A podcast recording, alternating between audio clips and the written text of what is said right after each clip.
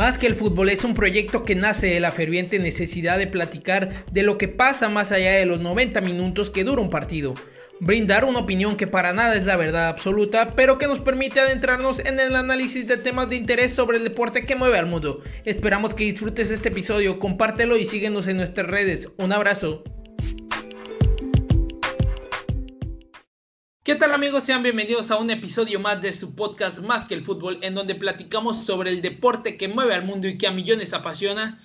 En esta ocasión tengo el placer de estar acompañado por una personalidad sumamente importante en lo que a fútbol sobre todo se refiere, en el apartado también literario y en el periodístico, que para mí es sumamente, sumamente importante también.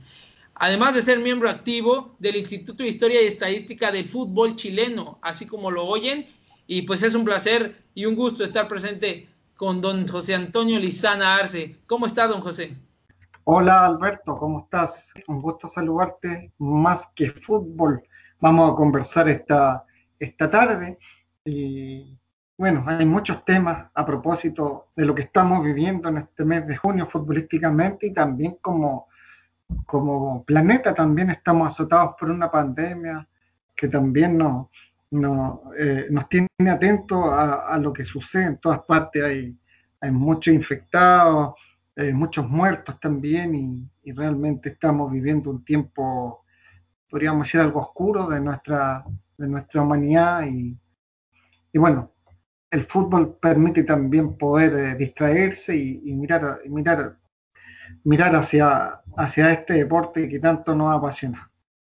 Así es, don José. Existe una frase muy popular que dice, el fútbol es lo más importante de lo menos importante y basado en todo lo que estamos viviendo es algo que nos da un respiro y un momento de, luz para estas complicaciones que se han venido dando. Y quiero destacar también que usted pues es escritor de algunas grandes obras como lo son Caché y Palabra de Campeón, rayando la cancha, mojando la camiseta, pisando la pelota y la pelota en las redes sociales, que son ahora sí que apartados literarios que muchos de nuestros escuchas pueden ir a darle una vuelta, poder ojearlos, poder contactarlo por medio igual de sus redes sociales.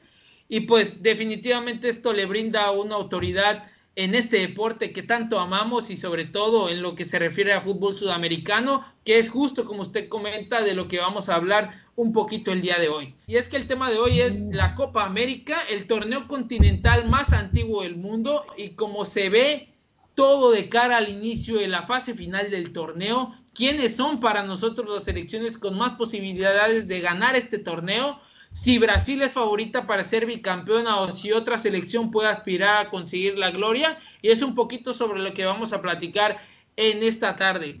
Quisiera iniciar esto con una pregunta que me parece sumamente importante y que creo que es la clave para poder dar pie a toda esta conversación, que es, ¿qué significa la Copa América para un ciudadano sudamericano, como lo es usted, tanto por la parte futbolística así como la parte social, y más con este tema de la pandemia, ya que para nosotros, pues desde México este torneo, pues nos parece espectacular, nos parece muy competitivo, pero a la vez sabemos que existe una situación muy compleja que azota la zona sur de nuestro continente y sobre todo en la parte de la salud.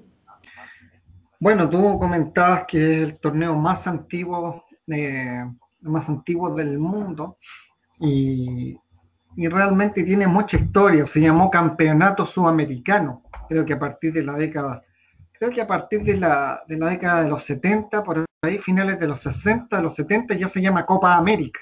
¿ya? Pero antiguamente se le conocía como el Campeonato Sudamericano y bueno, es una fiesta para, para nuestra región. Eh, hay un fanatismo desbordante. Ustedes se pueden dar cuenta, Argentina, Uruguay, Brasil, y nosotros en Chile nos sumamos a partir de estas dos copas que, ganamos.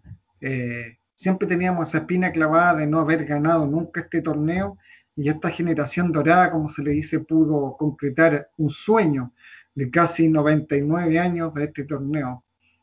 Al cumplir 99 años, Chile pudo ganar por primera vez el torneo y, y significó algo muy importante, quizá uno de los grandes hitos del fútbol, porque Chile ya había sido tercero en el Mundial de 1962, jugando de local, y, donde había hegemonía en este torneo de, Uruguay, por supuesto, el líder, si no me equivoco, tiene alrededor de 17 copas o 18 copas ganadas.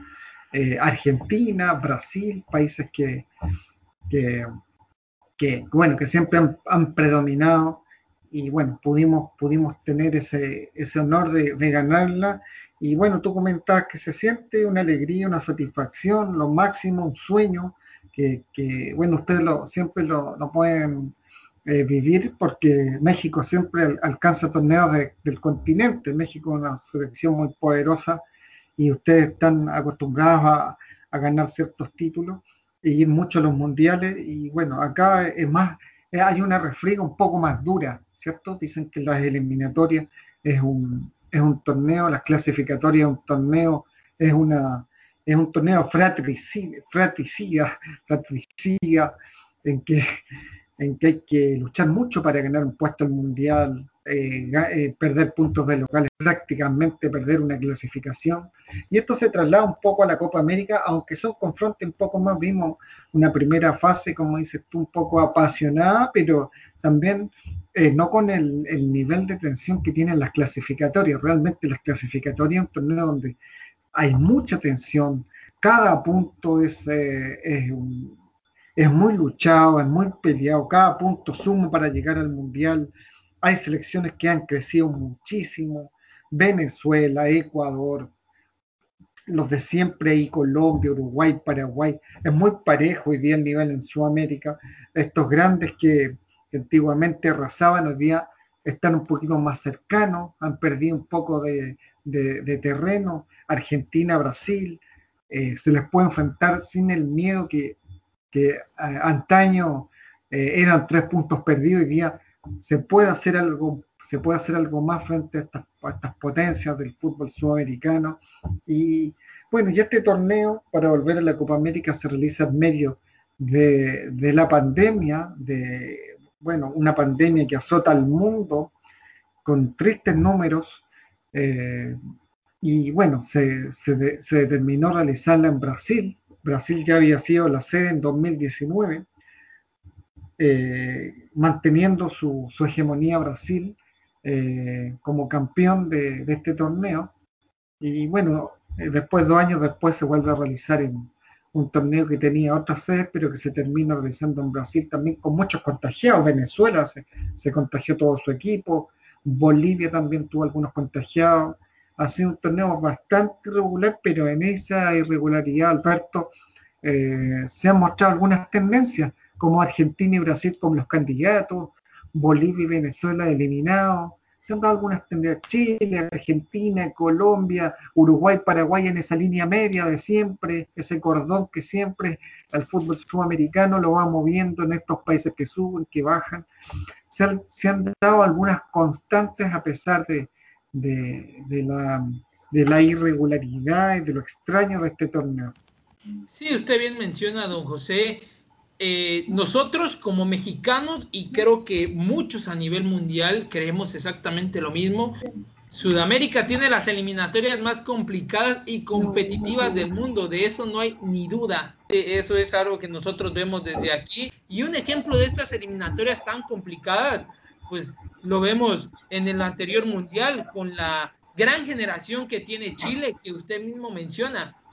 Pudieron conseguir dos Copas Américas que por muchos años simplemente fueron una selección que estuvo compitiendo en el más alto nivel, pero que no podía coronar esta parte y que por fin lograron conseguir dos títulos, pero que después de eso, de alcanzar la gloria en el continente, pues no poder participar en lo que fue la Copa del Mundo. Entonces, e, eso te da a entender el ejemplo de lo que es una eliminatoria, de lo que es un torneo, de lo que son países que están creciendo en lo futbolístico cada vez más que hace mucho, hace algunos años y hace algunas décadas, Venezuela y Bolivia simplemente apostaban a poder ser animadores de estas eliminatorias o de este tipo de torneos y que hoy en día es cierto, han quedado eliminadas de esta Copa América, pero que sin duda alguna han caído peleando, han caído demostrando que tienen un muy buen fútbol y que sin duda alguna le pueden dar competencia a cualquier selección del mundo e incomodar y hacerlo pasar por un rato bastante complicado. Esta Copa América, usted bien dice, es eh, realizada en un momento muy muy crítico en cuanto a lo que la salud se refiere con todo esto de la pandemia. En un principio iba a ser realizada en Colombia, en Argentina, después simplemente quitan a Colombia y dejan a Argentina, después mencionan que por el montón de casos activos que hay en estos dos países va a terminar moviéndose a Brasil. La gente en Brasil menciona que tampoco está de acuerdo ante esta situación porque pues Brasil también presenta una variante del virus y también presenta muchas muertes y todo esto termina convirtiendo a esta Copa América en una situación, pues, con dos, dos, dos aristas, que creo que es la parte futbolística que a todos nos encanta, la algarabía, usted menciona el ambiente de fiesta, pero la parte triste que es el hecho de todo lo que ha pasado a lo largo de ya prácticamente dos años de pandemia y llevamos del encierro, de momentos complicados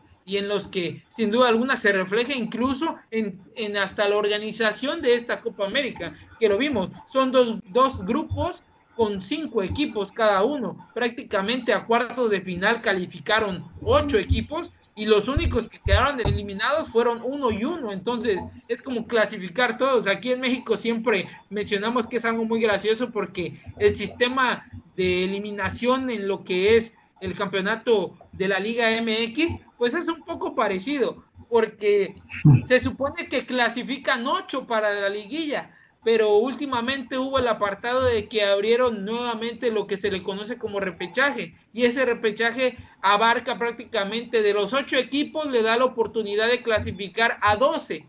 Entonces se abre de que si la, la liga está conformada por 18 equipos, 17 equipos, pues prácticamente más de la mitad de equipos tienen posibilidades de poder ganar, de poder conseguir el campeonato. Entonces, es un poco similar a lo que ahora pasa. Por ahí, en algún momento logré ver que invitados tenían eh, a selecciones como Qatar y algunas otras selecciones externas. México en alguna otra ocasión ha participado, en esta ocasión no pudo, no fue invitado por diferentes detalles que ha habido entre las dos confederaciones, al igual que Estados Unidos en otro momento, pero hoy en día se abren muchas posibilidades para muchas otras selecciones que normalmente quedan eliminadas y que hoy están ahí en la carrera por poder conseguir este título tan ansiado y que usted menciona que está muy lleno de mucha, mucha historia y que es muy importante para cada uno de ustedes, los ciudadanos sudamericanos, que si a nosotros nos apasiona y lo vemos desde lejos y es muy importante para alguien que lo vive ahí en carne propia, que es en esa tierra, que es su selección la que está participando, me parece que es sumamente más importante.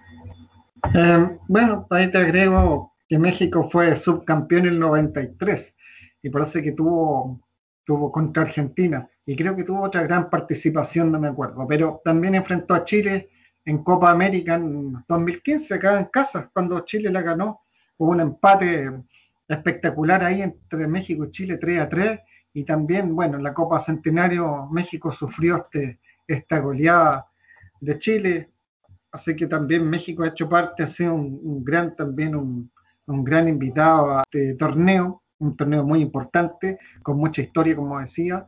Eh, bueno, lo alzó también Colombia en algún momento, crítico, social y político, por ahí a, fin, a inicios de 2000. Eh, hay, mucha historia. Bolivia, el año 63 sale campeón sudamericano, increíble. Paraguay también le ganó a Chile, el 79 y también tiene otro título por ahí. Eh, Perú también asoma también como uno de los campeones y se quedan eh, sin títulos Venezuela y Ecuador hoy día son los países que no ostentan este título que, que se siente tan, tan propio cuando uno lo tiene en su, en su casa, cuando, cuando se, se, esa copa se queda en casa, es algo maravilloso. Tuve la ocasión de fotografiarme con esa copa, de disfrutar estos torneos, un grito de liberación. La gente del fútbol produce eh, una alegría en la gente, sigue siendo el deporte más popular a pesar de todos estos temas económicos, sociedades anónimas, empresarios en el fútbol.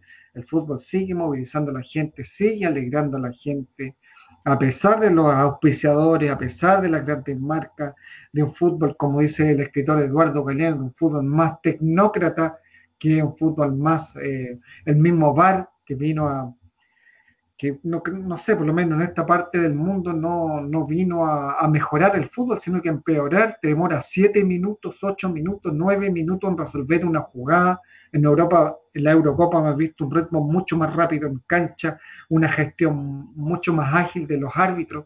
Entonces nos encontramos también con, con un torneo eh, muy tradicional y muy seguido, pero también con un torneo, como en este caso, que se realiza en Brasil con muchos... Eh, con muchos temas económicos de por medio, ¿ya? Eh, con, con, un, eh, el, el, delantero Martins eh, dijo que esto era un, negocio, que no se cuidaba la salud de los jugadores, y entonces tenemos una, un cara y sello de, de, un torneo que es hermoso, que tiene una gran tradición, pero que hoy día también está transformado como es el fútbol en, en un en fútbol empresa, en un fútbol de negocio, y, y bueno, y y afortunados, desafortunadamente, estamos en la misma línea que la Eurocopa y un día que hemos visto partidos muy, muy interesantes como, como los que sucedieron esta semana, eh, con estos triunfos de, de, arremetidas de Ucrania, bueno, y los otros de, de España y otros que, que vimos, eh, que vimos eh, Suiza también.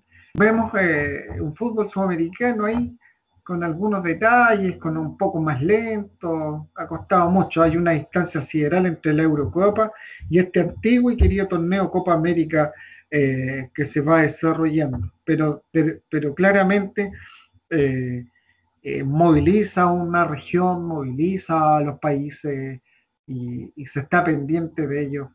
En, en, un torneo que, antiguamente se realizaba cuatro años, cada cuatro años se, va a realizar cada dos, si no me equivoco, y siempre concita la atención de los, de los hinchas. En Sudamérica tú te das cuenta que hay un fanatismo tremendo en, el fútbol y, bueno, y, se disfruta, siempre se disfruta.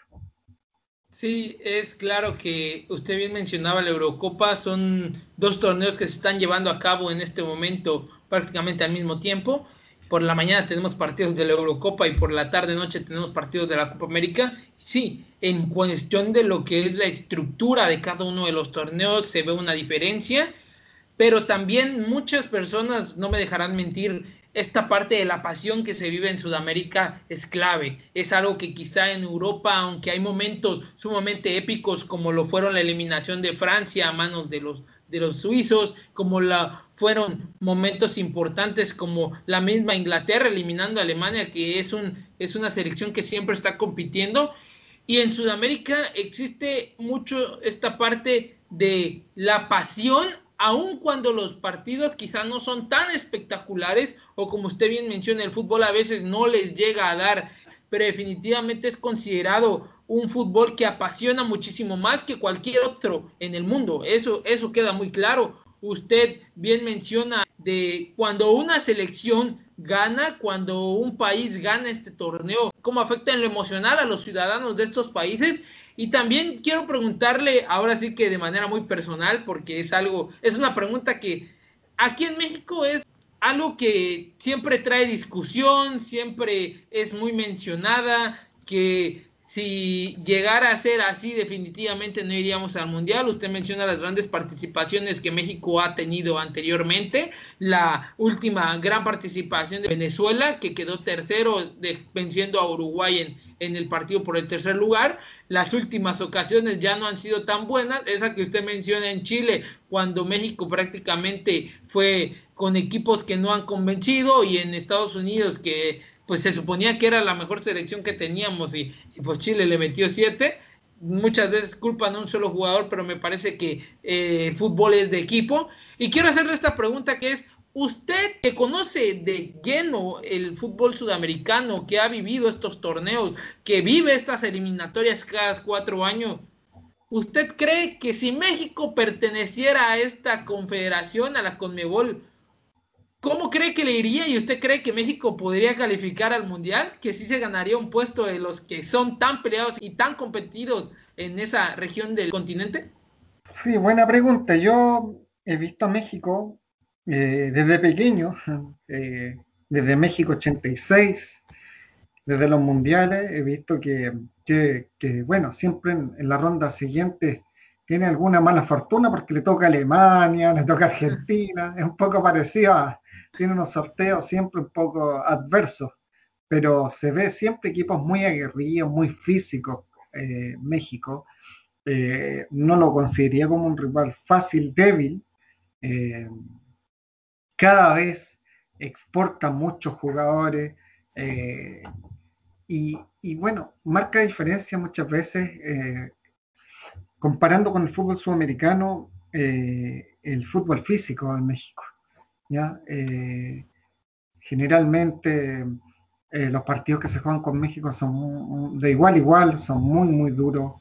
Eh, creo que Argentina le costó, creo que ganó por 1-0 la Copa América del 93. No fue, o 2-0, no, creo que fue muy estrecho el, marcador. Eh, Chile, bueno, a excepción de ese encuentro de los siete goles, siempre ha tenido encuentros muy, muy, muy apretados con México. No, no recuerdo una goleada tan amplia como esa y, habitualmente muy adverso. Siempre que se va a jugar a México, Chile pierde en México. creo que a Brasil también México le ha hecho muy buenos partidos. Eh, yo creo que es una selección muy competitiva y, y podría, yo creo que estar en una línea media, porque en Sudamérica habitualmente van, a los mundiales los mismos equipos, Argentina, Brasil y Uruguay, de repente con una, alguna ayudadita, y de ahí se van alternando, de ahí se van alternando eh, Perú y Colombia ahora en el último mundial. Eh, hicieron por ahí algo un poco más para que, para no, bueno, para que Chile, Chile perdió sus puntos y, y Colombia y Perú sumaron lo necesario y fueron al mundial. Chile no hizo una buena campaña rumbo a Rusia, pero eh, Perú, eh, bueno, con Colombia ahí tomaron, tomaron ese relevo. Y cuando no va Perú va Chile, y cuando no va Chile va Colombia. Y, en Sudamérica yo creo que México estaría en un puesto de avanzada con, con, equipos abajo de esta línea entre Argentina, Brasil y Uruguay que muchas veces se arrancan eh, en las clasificatorias, a pesar de que ahora está todo más estrecho, pero he visto a México en estos campeonatos sudamericanos muy competitivos, muy, no tiene nada que envidiarle a ninguna selección. Eh, se dio en 1993, se dio eh, la posibilidad de llegar a la final, peleó con Argentina. Eh, esa Argentina fue la última que ganó un título de Copa América. Desde esa final con Argentina no, nunca más Argentina, de México en Argentina, Argentina nunca más ganó un título por Copa América. Posteriormente, el año 94, 95, Argentina gana la Copa Confederaciones con Maradona. Fue el último título de Diego Maradona. Si no me equivoco, Confederaciones u otro, otro torneo que gana Maradona y Argentina no ganó más títulos. Así que México tiene entre comillas, eh, la experiencia de haber disputado una última final con Argentina a nivel de selecciones en Copa América. Por lo que, bueno, pienso que, que, México es un, sería un rival muy potente y, yo creo con, en, ese, en ese rango de, de posibilidades para, para, clasificar alternadamente entre Chile, Colombia, Ecuador, Paraguay en esa, en esa instancia. Ahí tuvo un enfrentamiento México con Paraguay en 1986 en el Mundial y se va, se ha ido, se ha ido enfrentando con selecciones sudamericanas. Desconozco los, desconozco los récords de, de, México contra Brasil. Le ganó la Copa Confederación en México a Brasil también. Tiene, sí, en el 98. Tiene algunos confrontes bien interesantes donde ha salido vencedor México y yo creo que esa, en mi opinión, sería de una de una, de una línea media del fútbol sudamericano y si se, si se, atreve, si se atreve más, México podría quizás también estar en una primera línea del fútbol sudamericano, pero es difícil competirle a, Argentina y a Brasil. Eh, Chile con una tremenda generación en las dos finales de Copa América solamente pudo empatar 0 a 0 y llevar a Argentina a los penales son selecciones muy, muy complicadas, muy difíciles, eh, como estos tenistas con mucha experiencia como Fer, que realmente manejan los partidos, es muy difícil enfrentar y, y bueno, hay, eh, México yo creo que, tiene algunos récords con estas potencias sudamericanas y mundiales como Argentina, Brasil y Uruguay. Usted, usted define muy bien lo que yo preguntaba porque siempre en México se dice que en estos torneos se crece, que ante rivales muy grandes México siempre eh, saca el pecho y da grandes partidos, pero que usualmente pasa una, o se refleja todo con una frase tan típica que tenemos aquí, que es jugamos como nunca, pero perdimos como siempre. Y esa frase siempre nos la decimos cuando o competimos contra Argentina, contra Brasil, contra Chile, contra Uruguay en los mundiales, en Copas América y damos grandes partidos como selección y al final del día terminamos perdiendo, pero definitivamente en el fútbol nada está escrito y que puedes como un día ser campeón de la Copa América, como otro día no poder clasificar al mundial como en el caso de lo que le pasó a Chile, definitivamente eso te da te da el ejemplo perfecto y pues ahora quisiera continuar con otra pregunta que es, ¿cómo afecta, y es parte de, esta, de este otro comentario que veníamos haciendo, de cómo afecta o cómo repercute en un país tanto el ganar un título como lo es la Copa América, como el hecho de también no ganarlo o incluso no poder clasificar un mundial? ¿Qué tanto golpea la cuestión futbolística en lo social, en lo cultural y en lo anímico también de las personas que viven en esos países? Bueno, te quiero contar que hace unos, hace unos 11 años, era tan joven como tú, viajé a Argentina y, era muy joven, con muchas ilusiones. Me encontré con, un mundo muy hermoso de fútbol, en las calles, estatuas de Maradona, y me llamaba mucho la atención, siempre me llamó mucho la atención la figura de Maradona. Y, en Argentina, en, en cualquier lugar, me preguntaban chileno, en ese momento Marcelo Sala jugaba en Argentina, en River Plate, y, era muy querido Marcelo Sala. Es decir, en, Argentina pasar de, tener una realidad, rivalidad fronteriza con Argentina, Chile y Argentina, el fútbol une también, une a, los países y, a través de, este gran jugador chileno Marcelo Salas que cumplió una gran presentación en River Plate, eh, uno era muy bien apreciado en Argentina.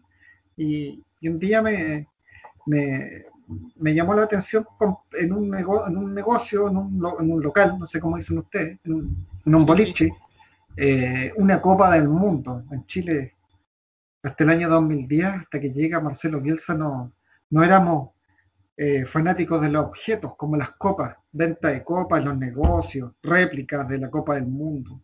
Con Marcelo Bielsa no, no, no, no nos dio apetito para poder competir y poder algún día ganar una copa.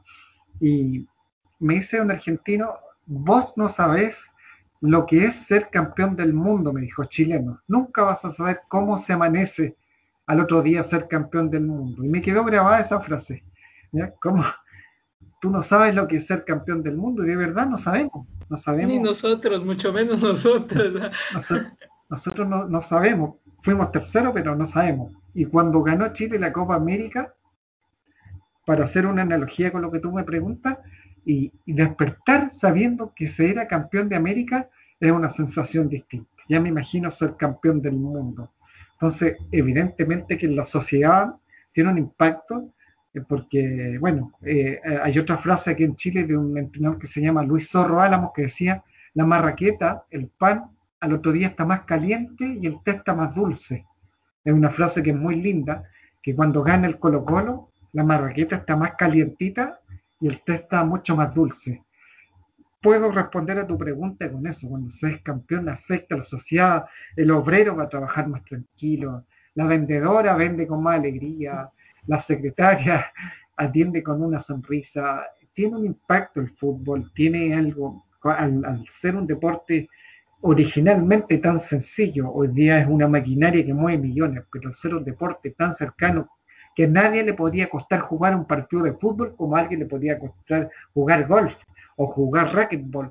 El fútbol es algo que se juega en la esquina de tu casa, en la mía, y, la gente lo siente tan cercano y por eso eh, siente tan propio y produce ese impacto, esa pena o esa alegría de, disfrutar. Eh, sigue siendo un deporte popular, un deporte del pueblo, y afecta a las sociedades, afecta a, a, la crisis política como pasó en Chile con Colo Colo antes del golpe militar de la dictadura, Colo Colo 73, Argentina 78, un mundial que se hace en dictadura. Hay muchos, muchos impactos sociales eh, del fútbol. Bueno, nosotros eh, hemos podido vivirlos, palparlos. Venezuela también, ¿te acuerdas de un Mundial Sub-20? También generó mucha alegría en un país en crisis.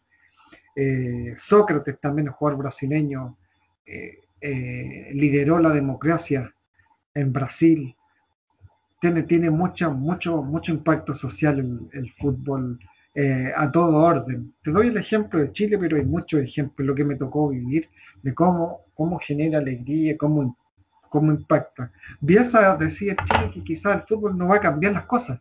Vamos a ganar el mismo sueldo, vamos a, a sufrir las mismas injusticias, pero pero quizás estamos más contentos, nos genera un poco más de alegría y eso vaya que es una cuota necesaria, sobre todo en nuestros tiempos, para poder llevar adelante estas situaciones de pandemia y crisis. Usted acaba de decir unas palabras que vienen a, de la perfección lo que es el fútbol y que si yo pudiera hacer esta comparación es de que muchas veces se pregunta de que realmente el fútbol no es tan importante, realmente el fútbol a veces se le da demasiada importancia, pero es que justo como usted lo acaba de definir, es en esencia lo que pasa cuando uno ve que su equipo gana, cuando ve que su equipo es campeón, cuando ve que todo lo que a uno le apasiona, pues las cosas salen. Entonces, usted muy bien lo dice, nada va a cambiar realmente en lo palpable, en lo físico, en, en cuestión de que un equipo gane o no, definitivamente al otro día iremos con una sonrisa de oreja a oreja al trabajo, sin ninguna duda, eso es claro en algún momento igual yo también escuché por ahí algo parecido a eso, de que nada cambia, simplemente se siente algo diferente en el ambiente, en el aire, y pues eso nos ayuda a todos. Y definitivamente lo social se ve muy marcado por lo futbolístico, muchas veces no se les da la importancia, pero como decíamos antes, de lo menos importante, pues lo más importante es el fútbol. Quiero hacer otra, otra preguntita para usted, don José. ¿Cómo ve de, cara a, estos cuartos de final a Chile, que se va a enfrentar nada más y nada menos, como mencionamos antes, a Brasil, que, es sin duda alguna una de las potencias y que es desde fuera, desde, desde aquí, desde esta latitud, pues para muchos va a ser el bicampeón y o si realmente en la cuestión de lo que es esta parte del continente realmente creen que aunque Brasil se ve el todopoderoso, pues, realmente no va a poder ser bicampeón y podrá haber una sorpresa y podría ser ante Chile. Sí, me, llevas a un terreno ya igual más sentimental porque juega Chile, eh, Brasil es un candidato, tiene un, palmarés importante, un récord en casa también y tiene muchos, muchos, muchos temas a su favor, pero, pero bueno, tanto para ahí donde, te decía que México me hace un poco pensar en, lo que le pasa a Chile, porque México en los mundiales cae con Alemania, cae con Argentina, es como algún día ojalá que a México le tocara con un rival para que México avance en otra ronda y, y quizás a semi y, poder ver un poco más. Eh, Chile en, las Copas del Mundo, Copa América, eh, pareciera que su destino es Brasil. Se hizo unos dos o tres partidos interesantes en la Copa América, pero se aflojó un poco y chocamos con esta realidad que Brasil es una potencia a todo, a todo, bueno, toda vista y con, un, con unos números impresionantes a, través de, esta nueva dirección técnica de Tite, que ya lleva un tiempo y que, y que levantó muchísimo a este Brasil que está un poco alicaído. Eh, bueno, los partidos hay que jugarlos teníamos todas las historias en contra ante, Argentina para la Copa América en la final, 99 años de, historia, así como Uruguay, el 16 de julio se cumple aniversario del maracanazo, de este gran hito del fútbol mundial, en que prácticamente Brasil era campeón con un empate y arranca ganando, luego Uruguay lo empate y finalmente le gana de una manera milagrosa, no había por dónde, Brasil había ganado todos sus partidos por por. Quiero decir que Chile se compare a esa selección de Uruguay pero, pero los partidos hay que jugarlos, los partidos hay que jugarlos. Chile de alguna manera le ha tomado un poco el pulso a Brasil. Las estadísticas están en contra siempre a, través de, de los resultados históricos, pero bueno, son 90 minutos donde hay que, donde hay que jugarse la opción. Hay candidatos eh, fijos como Argentina, como Brasil, y yo espero por lo menos una sorpresa dentro del favoritismo que tiene Brasil, como lo que pasó en la Copa, en la Copa de Europa, donde cayó el campeón del mundo, cayeron unos, grandes candidatos y, bueno, esperamos que en esta, en esta, en, esta parte de la Copa América pudiera Chile avanzar y bueno, eh, alcanzar lo, máximo que ya está despidiendo también a su generación, una de sus mejores generaciones históricas que está dando sus últimos, eh, sus últimos eh, destellos de luz. nuestra gran generación dorada y, que sueña también con llegar a un mundial. Esperemos que se produce y si no se produce, que tenga una digna presentación y tal como pasó en Brasil 2014, donde se llegó a la instancia de los penales con Brasil y, en ese camarín se prometieron eh, ganar lo que viniera, Copa América en casa y los torneos que vinieran y ese fue un punto de inflexión cuando, cuando Chile estuvo a punto, no sé si te acuerdas, cuando pega una pelota en el travesaño, estuvo a punto de eliminar a, Brasil, dueño de casa, con todo, imagínate el Mundial de Brasil 2014. Después, después, vino un, después vino un partido con Colombia, que arrugó Colombia contra Brasil en el Mundial, un Brasil muy debilitado y Alemania no le perdonó la vida, demostrando esa distancia en el fútbol europeo y, lo venció y, pareciera que esa es una de las últimas derrotas de Brasil en casa. Así que está muy difícil esa llave y yo creo que las otras también están difíciles, muy, muy difíciles eh, lo, que, lo que queda de, las llaves que, que va a enfrentar a a Paraguay con Perú, Argentina con Ecuador, a Uruguay con, Colombia. Va a estar muy, muy difícil eh, para todos. Así que esperamos algunas sorpresas para que tengamos también esa emoción que vivimos en la Eurocopa. Exactamente, la, la Eurocopa nos ha mostrado que en el fútbol todo puede pasar, que en el fútbol los favoritos realmente una vez iniciado el partido se quedan en las apuestas se quedan afuera y que los partidos se juegan. Me gusta mucho esa frase, al igual que usted, los partidos se tienen que jugar porque nada de lo que pase antes realmente tiene valía en lo que pase durante los 90 minutos, 120 minutos o incluso la instancia de los penales. Y me gustaría preguntarle para usted, ¿quiénes cree que son los equipos que van a clasificarse a las semifinales, igual para ir analizando rápidamente los partidos de cuartos de final, como lo son Argentina y Ecuador, en este caso. ¿Quién cree usted esa llave que va a poder clasificar? Bueno, difícil, difícil eh, también llave para Ecuador, pero bueno, son 90 minutos que recién comentábamos, son 90 minutos que te tienes que jugar la vida, todo puede pasar. El candidato de Argentina, además Argentina viene con un viene con una presentación de Messi eh, realmente una de las mejores que ha hecho el torneo sudamericano. Eh, bueno, superó las presencias de la selección, en eh, su presencia en selección, porque Mascherano era el, que lideraba las presencias por la selección argentina, lo superó Messi, superó a Batistuta, superó también la cantidad de torneos de un jugador argentino, seis Copa América por Messi.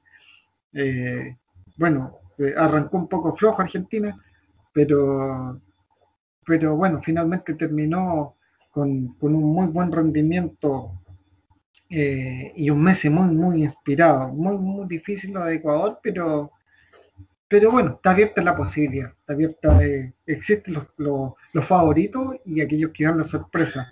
Yo creo que Ecuador puede, podría dar la sorpresa, a pesar de que ha tenido un rendimiento un poco más, eh, un poco más débil que las clasificatorias, pero, pero es un real de cuidado, tiene buen estado físico.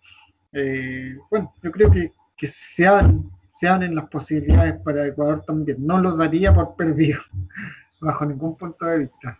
Sí, sabemos que Ecuador es un equipo muy ordenado, que siempre plantea muy buenos partidos y que puede complicarle muchísimo las cosas a una Argentina que usted bien menciona, de un Messi que es claro que es uno de los mejores futbolistas del mundo y que yo siempre digo que el fútbol es un deporte de equipo y de conjunto en donde si los dos equipos llegan a estar equilibrados, son futbolistas como Messi los que logran destrabar este tipo de encuentros y no al revés. No son los futbolistas, no son estos grandes futbolistas como Neymar, como Messi, como Alexis Sánchez, los que realmente hacen que, que un equipo se puede equiparar a otros, sino más bien son los que inclinan la balanza cuando los partidos están trabados. Mucha gente espera que estos grandes futbolistas marquen y, puedan hacer lo que todo un equipo hace y eso es imposible, eso está más que claro, pero sí, esperemos que el partido sea uno de los mejores que podamos ver por el bien del espectáculo y también por el bien del fútbol.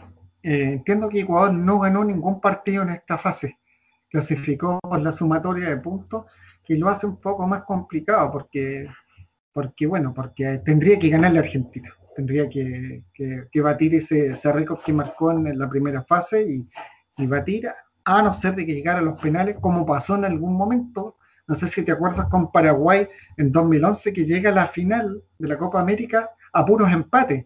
No ganó ningún partido. un salto en el arco como Justo Villar les permitió llegar a la final y, parece que perder la Copa con Uruguay, si no me equivoco. Fue campeón Uruguay en el 2011 y, Paraguay no ganó ningún partido hasta llegar a la final. Entonces, ¿por qué no, de acuerdo a, esta, a este juego que estamos haciendo, a esta posible, esta proyección de que Ecuador pueda avanzar por la vía de los penales y avanzaría a semifinales sin ganar ningún partido hasta ese momento? Tuvimos como ejemplo también la Eurocopa pasada con Portugal en la que prácticamente Portugal se mete como el, uno de los mejores terceros y se fue sorteando entre penales, alargamientos de partido, tiempos extras, hasta meterse hasta la final y definirlo con gol de Eder en 120 minutos. O sea, sufría hasta el final, pero poder conseguir ser campeón. Entonces, todo puede pasar en esta Copa América. Mucha gente da como favorito a Brasil, pero estoy seguro que puede pasar de todo. Quiero continuar con el partido Perú-Paraguay que creo que es uno de los más, si podríamos llamarlo equilibrado, porque para muchas personas el hecho de que en tanto Perú como Paraguay no tengan un futbolista que resuene tanto en los medios, que, que sea como que el boom a nivel mundial, creo que ambas selecciones tienen un e-, equipo realmente competitivos que pueden brindarnos un espectáculo muy importante. Sí, bueno, hay algo curioso con Perú, como tú decías, no hay grandes nombres, pero eh, se, pudo, eh, se pudo hacer de un nombre muy importante en esta Copa América, que es Lucas de la Paula, eh, Perú. Y, bueno, se, marca un hito también porque hace, te puedo contar que hace 10 ediciones de la Copa América que Perú avanza a esta fase. Hace 10 Copas Américas que, que Perú avanza a, la otra ronda. Y bueno, alcanzó la final, eh, como todos sabemos, en 2019 y alcanzó semifinales en 2011 y 2015. Así que tener esos antecedentes, así como los tiene Brasil, como los tiene eh, Argentina, eh, Perú también tiene lo suyo, tiene ha hecho una, unas Copas América muy, muy, muy buenas en, las últimas, en las últimas tres versiones, por lo tanto es un rival muy, muy, muy interesante. Eh, se empezó un poco flojo, pero bueno, finalmente se, recuperó y, enfrenta a este, a este Paraguay que siempre también es sorpresivo. Chile lo sufrió mucho con el, con el juego aéreo, eh, tipos de, de gran envergadura física. Eh, es un rival duro, duro Paraguay. Paraguay hay que ganarlo, ganarlo muy bien. Y bueno, en, este, en esta selección peruana sin grandes nombres aparece otro nombre como Peña, también Sergio Peña, eh, podrían dar una sorpresa también en, las clasificaciones. Yo me, me, inclinaría por Perú. Yo creo que Perú, una selección, fue al Mundial, quizás en el Mundial no tuvo una gran participación, pero, pero es un rival. Y Paraguay, bueno, es un rival durísimo. Eh, ardo tarea para Perú en esta parte. eh, futbolísticamente Perú quizá tiene un poquito más en este apartado, pero los paraguayos son duros, duros como, como rocas, o sea, siempre son incómodos, son un equipo y una selección que pelea hasta el final. Recuerdo siempre partidos de Paraguay donde la, en los últimos minutos la pelota va a la olla y, te ponen a sufrir en los últimos minutos, jamás te dejan clasificar de manera cómoda y pues definitivamente Perú la va a tener bastante complicada. Y quiero continuar con el Uruguay. Colombia, que me parece que es otro de los grandes partidos que tendremos en esta, en esta Copa América. Cualquiera de estos dos equipos diría que podría ser un rival y contendiente a poder clasificarse a la final si en un futuro llega a estar frente ya sea Argentina o contra el mismo Ecuador, pero Uruguay que tiene en la figura de, Luis Suárez, de futbolistas como Edison Cavani, futbolistas que, que siempre marcan diferencia en el ataque y que sabemos que detrás hay una selección muy bien equilibrada que siempre pelea, que siempre eh, sabe defenderse con el profesor Washington Tavares que ya lleva muchos años con esta selección y que siempre ayuda a que marque diferencia y por otra parte tenemos a Colombia que también tiene futbolistas muy importantes y que ante Brasil estando en su grupo demostró que puede incomodar en cualquier momento a cualquier selección que se le ponga enfrente.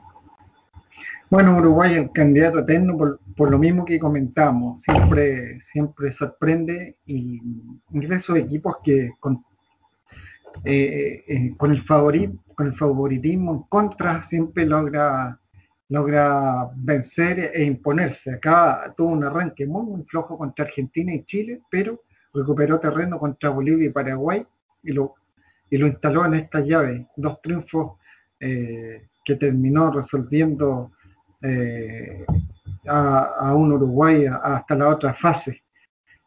Con dos figuras, como tú nombras, que, mantienen a esta selección uruguaya con, una línea defensiva que no convence mucho. Ahí, ahí ha tenido algo ahí, a pesar de que en otros, otras épocas, en, otros, en otras versiones de la Copa América eran muy potentes, los uruguayos en defensa hoy se algo más feble, con una línea de medio, eh, bueno, una nueva generación que maneja el medio campo y estos dos monstruos en delantera que, están cuando se lo necesitan y, que, bueno, que marcan, que marcan la diferencia en partidos como lo que pasó con Chile, con, con, Suárez, que estuvo en el momento preciso y, salvó a, Uruguay de una caída que, se, que era con un gol de, Eduardo Vargas pudo hacer, pudo hacer la caída de Uruguay, pero con Suárez en el área nunca se sabe. Y bueno, ha tenido un, un, rendimiento irregular Reinaldo Rueda en Colombia.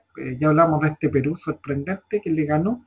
Y bueno, y le, ha costado un poco firmarse al, al proceso de Reinaldo Rueda, pero, pero es un duelo clásico también entre Colombia y Uruguay. Eh, hay un fútbol más físico, más de roce, versus a este fútbol un poco más técnico, un poco más rítmico de, Colombia. También será un interesante vuelo.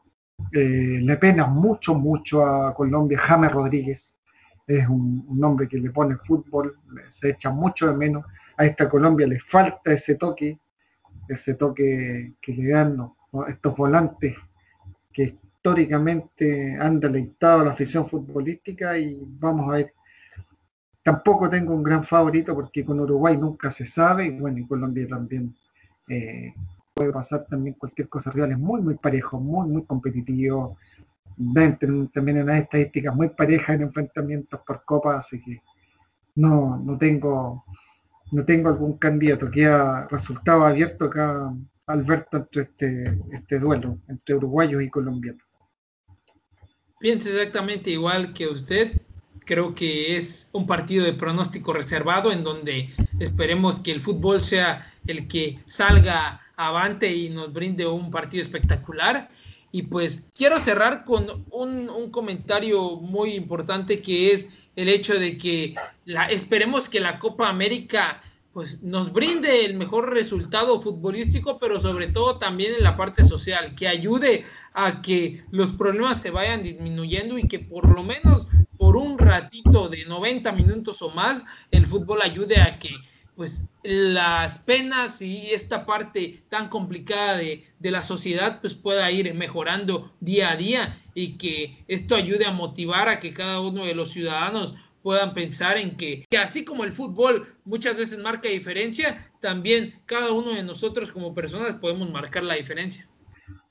Sí, bueno, yo creo que entrega un poco de, alegría en estos tiempos tan difíciles. Eh, seguramente en este mes de junio el fútbol ha, hecho olvidar un poco la, la, las tristezas de, bueno, por los, por los temas eh, sanitarias y políticas también. Nuestros pueblos han sido azotados por, por crisis sociales, por en el caso de Chile por estallidos sociales, con mucho dolor.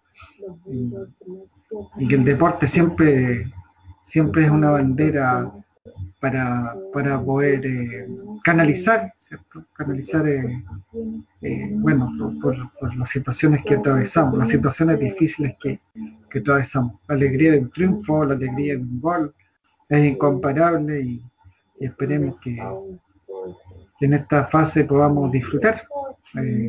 disfrutar del buen fútbol, siempre digo, lo, el buen fútbol no tiene colores, no tiene países, uno termina celebrando. La gente habla de Brasil de 1970 en México, una selección de las mejores del mundo, toda la gente ha disfrutado y de los grandes clubes no tienen, no tienen bandera, sino que el, buen fútbol es, de gusto masivo.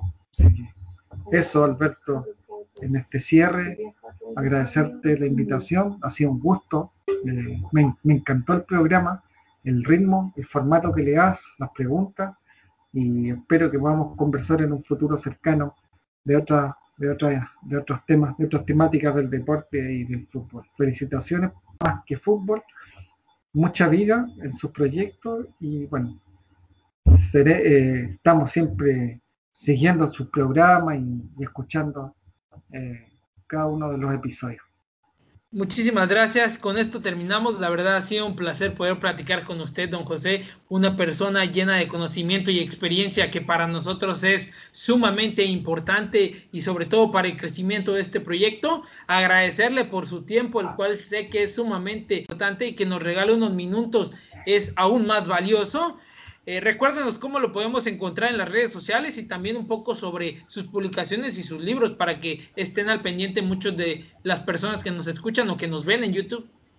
Bueno, mis redes sociales por mi nombre, José Antonio Lizana Arce, mi otro apellido, José Antonio Lizana Arce, en, en las distintas redes, en Twitter, en Instagram, en Facebook.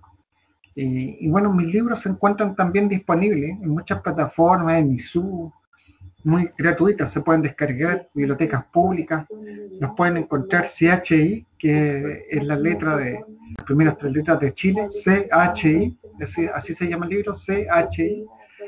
Eh, los tú nombras a Pelota en las redes sociales y otros libros más que están disponibles eh, en las redes, mis escritos también. Me he preocupado de que mis contenidos sean de libre acceso para la gente, para la gente que le gusta el fútbol, para leer. Así que se encuentra, colocan mi nombre y y colocan los libros y, y, se encuentran, algunos se pueden descargar o me pueden escribir. Quien quiera leer me puede escribir y, y le, lo puedo orientar para encontrar mi, mis textos. Perfecto, don José. Muchísimas gracias nuevamente. Muchas gracias.